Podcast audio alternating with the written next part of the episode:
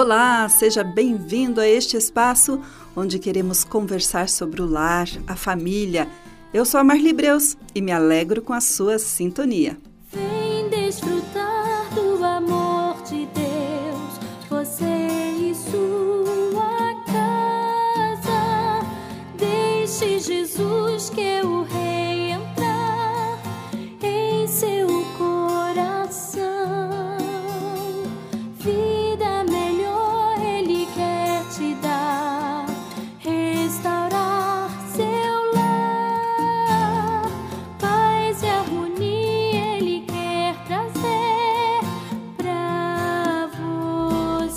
No programa de hoje quero chamar a atenção das mulheres em um assunto de extrema importância para o momento em que estamos vivendo. Um artigo da Lavana Ricker, que é psicóloga e professora, nos exorta a importância do aconselhamento bíblico para mulheres. Mas por que o aconselhamento bíblico é tão importante? A verdade, prezado ouvinte, é que vivemos um processo revolucionário quanto à posição social da mulher, que insiste que a mulher repense seu papel feminino. A mídia, as feministas, enchem a cabeça das mulheres com conceitos de um feminismo empoderador. Nós que conhecemos a Deus, sabemos que essa nova ordem é completamente contrária ao plano divino. E a pergunta é: como a mulher cristã poderá cumprir seu papel de serva do Senhor Jesus nestes dias de tamanhas ideias revolucionárias quanto à sua postura na sociedade? Isso é algo inquietante para a igreja neste mundo sofrendo suas transformações e que induz as mulheres a assumirem comportamentos conflitantes com os ensinamentos bíblicos. Mulher empoderada? Sim, mas cheia do poder de Deus. É hora de reagirmos sobre essa nova atuação da mulher na sociedade, principalmente na atuação na igreja frente às situações de grandes crises que estamos envolvidos neste novo tempo, repleto de incertezas e perigos que nos levam a viver o medo, a insegurança e a incapacidade de achar uma solução que seja de fato efetiva. Sempre se ouvia falar sobre a mulher como sendo do sexo frágil coisa que não condiz com o propósito divino na criação, ou seja, como ajudadora do homem. Ao sermos aquelas que acrescentarão a ajuda necessária para que o homem possa desempenhar de forma excelente a função de líder, devemos estar aptas a oferecer um apoio que ultrapasse todas as expectativas da eficiência. Se fôssemos fracas, nada acrescentaríamos de relevante. E esse não era o plano divino para um casal que acabara de ser formado, para que um completasse as funções do outro na terra. Hoje estamos acordando para ser novas mulheres que reconhecem o seu valor, o seu lugar na igreja, no lar e na sociedade como agente influenciador de mudanças em consonância com o plano divino para toda a humanidade. Ontem, tudo ficava nas mãos do pastor da igreja. Quaisquer dificuldades ou orientações a serem ministradas à membresia eram dirigidas ao gabinete pastoral.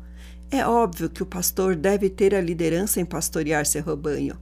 Mas o que a Bíblia nos ensina na grande comissão dada por Jesus, que foi delegada a todos os seus discípulos, homens e mulheres, é que todos nós temos a responsabilidade de ensinar e guardar o que ele nos ordenou. Mulheres crentes, servas do Altíssimo, somos instrumento nas mãos do Senhor para encher o mundo com a mensagem da salvação. Temos que estar preparadas para dar toda a assistência necessária ao nosso redor, quer nos lares, quer nas igrejas ou onde estivermos em ação, para a produção de um clima de paz e esperança. Contamos com a parceria do Espírito Santo nesse processo, pois sem ele nada podemos fazer. O ser humano foi criado para depender de Deus, conversar com Ele, viver em relacionamento com o seu Criador. O pecado quebrou esse relacionamento, mas sabemos que Deus mandou seu Filho para que houvesse uma religação, um religamento, uma reconstrução, salvando-nos e nos purificando do pecado para nos levar a viver de acordo com o propósito divino.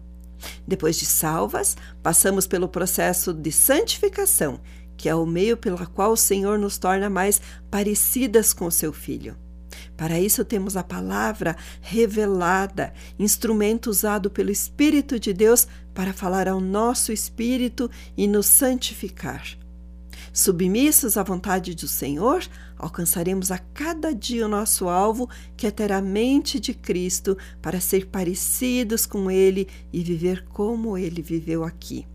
E assim, estando em consonância com os ensinamentos da palavra, podemos apresentar o aconselhamento bíblico como uma forte contribuição para a edificação espiritual, para que haja condições de não só falarmos aos carentes de crescimento espiritual, mas principalmente dar-lhes esperança e força a fim de que a vida abundante que Jesus oferece seja real e constante. Mas afinal, o que é aconselhamento bíblico? Inicialmente, diremos que aconselhar é uma prática natural dos seres humanos. Aconselhamos o tempo todo com nossas opiniões, conscientes ou não. Mas aqui há uma grande diferença no que concerne ao aconselhamento bíblico. Não será nossa opinião e nossa visão de mundo que irão constituir esse processo como instrumento de mudanças na vida de um crente. O objetivo do aconselhamento bíblico está totalmente e exclusivamente dentro da proposta do Senhor Jesus. Compartilhar não somente das alegrias e vitórias alcançadas pelos irmãos, mas também contribuir para que haja cura, descoberta de soluções para problemas e incentiva novos comportamentos, deve ser algo presente em nosso viver como igreja. Ora, oferecendo ser suporte para sustentáculo nessa busca de poder para vencer, ora, apontando o que ainda amarra e aprisiona o crente, esse sujeito em aconselhamento. Mostrando-lhes as orientações contidas na Bíblia como única forma de alcançar a vida abundante, a vida feliz em Jesus. O aconselhamento bíblico é, pois, um relacionamento interpessoal entre dois crentes, quando um se dispõe a ajudar o outro e descobrir o que está impedindo de viver uma vida frutífera, oferecendo assistência efetiva à luz da Bíblia no processo de mudança interna que culmina na modificação de seus comportamentos. Quanto ao método de aplicação de, do aconselhamento bíblico, deve-se primeiramente haver uma declaração de fé e o desejo de submissão à palavra de Deus. Aconselhamento bíblico não é uma psicoterapia, nem conselhos baseados em sabedoria humana, mas orientação do Criador que de antemão já deixou esta registrada em Sua palavra. Tiago 5,16 nos fala da necessidade de abrir no nosso coração para o outro irmão. Diz ele: portanto, confessem os seus pecados uns aos outros e orem uns pelos outros para serem curados. A oração de um justo é poderosa e eficaz, diz a palavra de Deus. Então, querido ouvinte, Aconselhamento bíblico não se trata de dar conselhos feitos, nem apresentar soluções prontas, nem tampouco responder às perguntas vindas do aconselhamento. O aconselhamento bíblico é a fonte de abordagem exaustiva e detalhada para se compreender e aconselhar pessoas, instrumentalizando toda a orientação conforme o que está na Bíblia, pois nela encontramos caminhos para a libertação e cura de todo o pecado que atrapalha o relacionamento com Deus e com os outros. Pois toda a Escritura divinamente inspirada é proveitosa para ensinar, para instruir em justiça, para que o homem de Deus seja perfeito e perfeitamente perfeitamente instruído para toda boa obra, de 2 Timóteo 3, 16 e 17 mulheres cristãs, podemos ser instrumentos valiosos na igreja quando as nossas ações são dirigidas ao assistencialismo pessoal, oferecendo ajuda para combater o sofrimento de uma irmã. É hora de sermos servas leais ao nosso Senhor Jesus Cristo que nos capacitou para alcançarmos a sabedoria. Mas a sabedoria que do alto vem é primeiramente pura, depois pacífica, moderada, tratável, cheia de misericórdia e de bons frutos, sem parcialidade e sem hipocrisia, diz Tiago, capítulo 3, verso 17.